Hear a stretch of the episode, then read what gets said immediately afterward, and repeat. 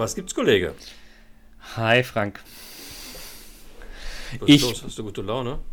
ja, ganz schlimm. Ähm, nichtsdestotrotz habe ich auch ein Thema mitgebracht. Ähm, ich möchte mit dir mal über das Thema Mindset und Haltung und die Veränderung davon sprechen, weil wenn wir als Trainer oder Coaches unterwegs sind, ähm, wie können wir denn das Mindset von anderen verändern? Das ist eine Frage, ähm, mit der ich oder wir wahrscheinlich beide häufig konfrontiert sind. Also nicht, dass sie uns jemand stellt, aber dass wir sie für uns beantworten müssen. Ich habe da so meine Meinung. Könnt mir vorstellen, dass wir dummerweise gar nicht so viel diskutieren müssen, äh, ähnlicher Meinung sind, aber ich würde das gerne einfach mal mit dir besprechen. Was ist denn deine Meinung? Ähm, soll ich direkt damit äh, um die Ecke kommen? Also ich bin der Meinung, dass man das Mindset von anderen nicht wirklich verändern kann. Das Einzige, was wir machen können, ist zu inspirieren, damit andere selbst äh, sozusagen anfangen, ihr Mindset, ihre Haltung zu verändern.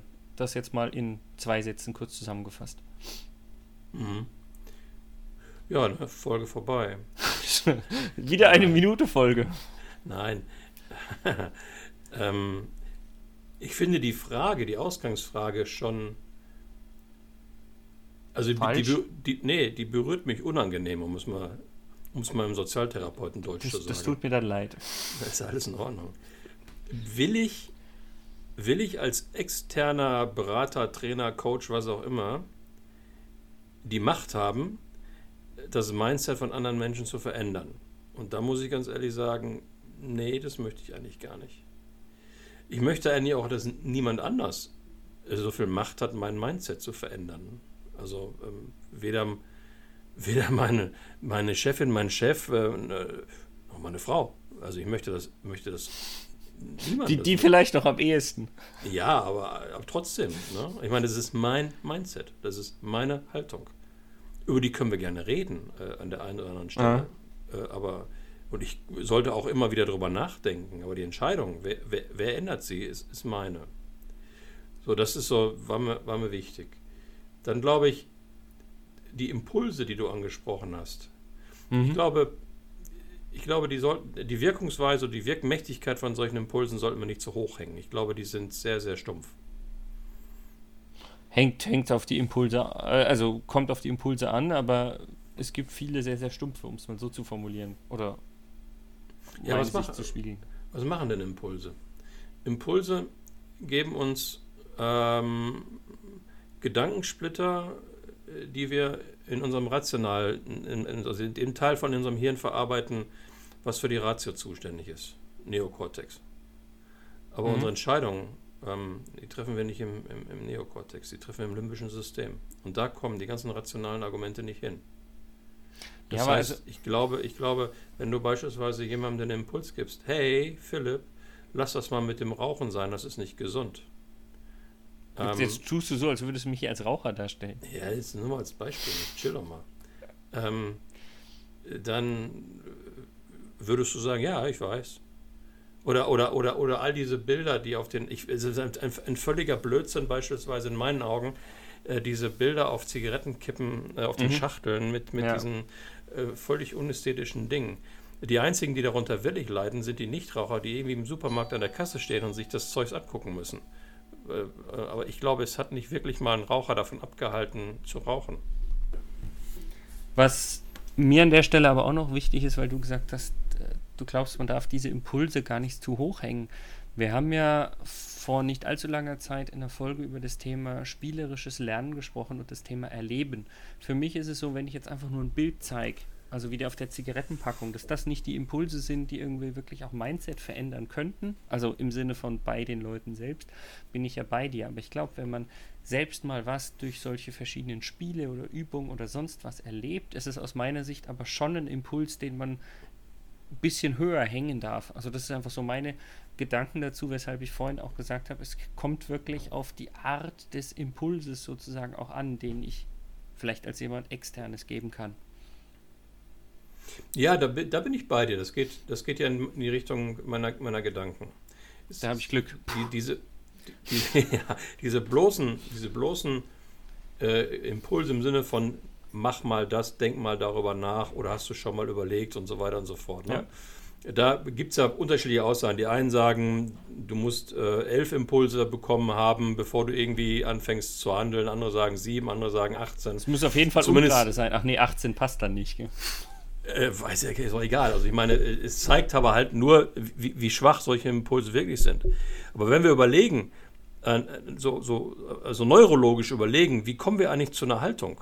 Ja. ja so was, was, was passiert in unserem, in, so, in unserem Hirnchen? äh, bis wir zu einer Haltung kommen, dann könnte man ja sagen, ähm, dass die Summe aller Erfahrungen, die wir machen, ja. Ja, unsere Haltung prägen. Und jetzt sind wir genau da, wo du gerade, wo du gerade angesetzt hast. Wenn ich agile Spiele mache oder, oder, oder, oder egal was ich mache. Halt, halt irgendwas selbst ja? erlebe, das ist ja das Entscheidende. Dann erlebe ich es ja. Dann, dann, und mit dem Erleben mache ich Erfahrungen. Ja.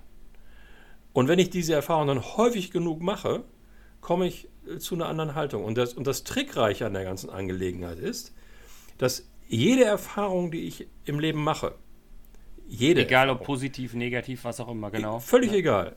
Egal wie, wie, wie schwach oder wie stark sie auch ist. Ja? Jede Erfahrung wird durch eine neue neurologische Verknüpfung bei uns im Hirn hinterlegt. Mache ich diese Erfahrung mehrfach, werden diese Verknüpfungen immer dicker.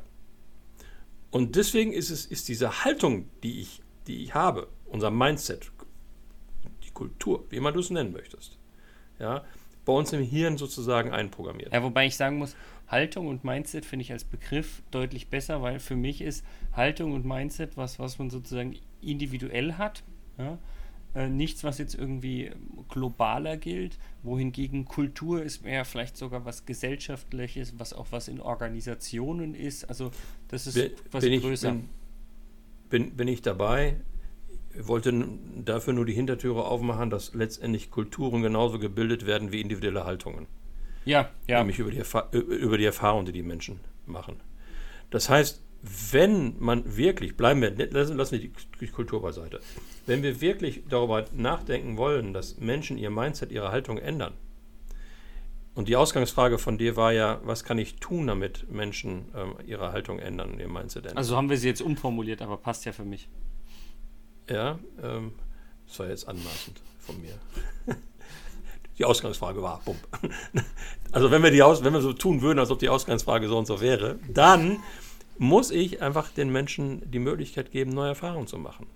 Und deswegen ist, ist das ja so wichtig, wenn ich beispielsweise Führungskraft bin, dass ich meinen äh, Mitarbeiterinnen und Mitarbeitern äh, nicht irgendwie äh, die Dinge so von Latz haue und eine Anordnung mache oder sage, hier, Vorgebe. du musst das und das ja. ändern, dass ich es vorgebe, sondern ich muss ihnen die Möglichkeit geben, Erfahrungen zu machen.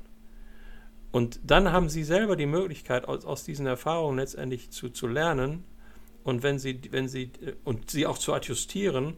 Und dann, dann führt das langsam dazu, dass ich zu einem Haltungswandel komme. Und ich glaube, wir sollten irgendwann nochmal über das Experimentieren im Unternehmen sprechen. Weil das ist genau ja. das, was da hinkommt, dass ich nicht sage, ähm, du hast es jetzt so und so zu machen, sondern ich kann gerne auch mal Vorschläge machen, auch als Führungskraft zu sagen, hier, probier das doch mal so und so. Vielleicht funktioniert das für dich dann besser. Und wenn nicht, ist es auch in Ordnung, aber du hast die Erfahrung gemacht, dass es für dich besser oder eben nicht so gut funktioniert. Genau. Also insofern glaube ich, touchy Thema ähm, in, in, mehrfacher Hinsicht. Ähm, erstmal die Frage ist, äh, wollen wir anderen die Macht geben, unsere Haltung zu ändern? Ist, ähm, wir können uns auf der anderen Stelle auch wieder beruhigen, weil so einfach ist das nicht mit dem Haltungsändern und das ist, es führt über Erfahrung. Ja, also die Frage ist eigentlich eher, wollen wir anderen die Möglichkeit geben, dass sie äh, quasi von Erfahrungen teilen und uns erleben lassen? Ja, unbedingt. Das würde ich, also, das würde ich in jedem Fall sagen. Ja, bin ich auch bei dir. Und das ist doch mal ein schönes Ende, Herr Kollege. So versöhnlich. Mach's gut, Kollege. Mach's gut.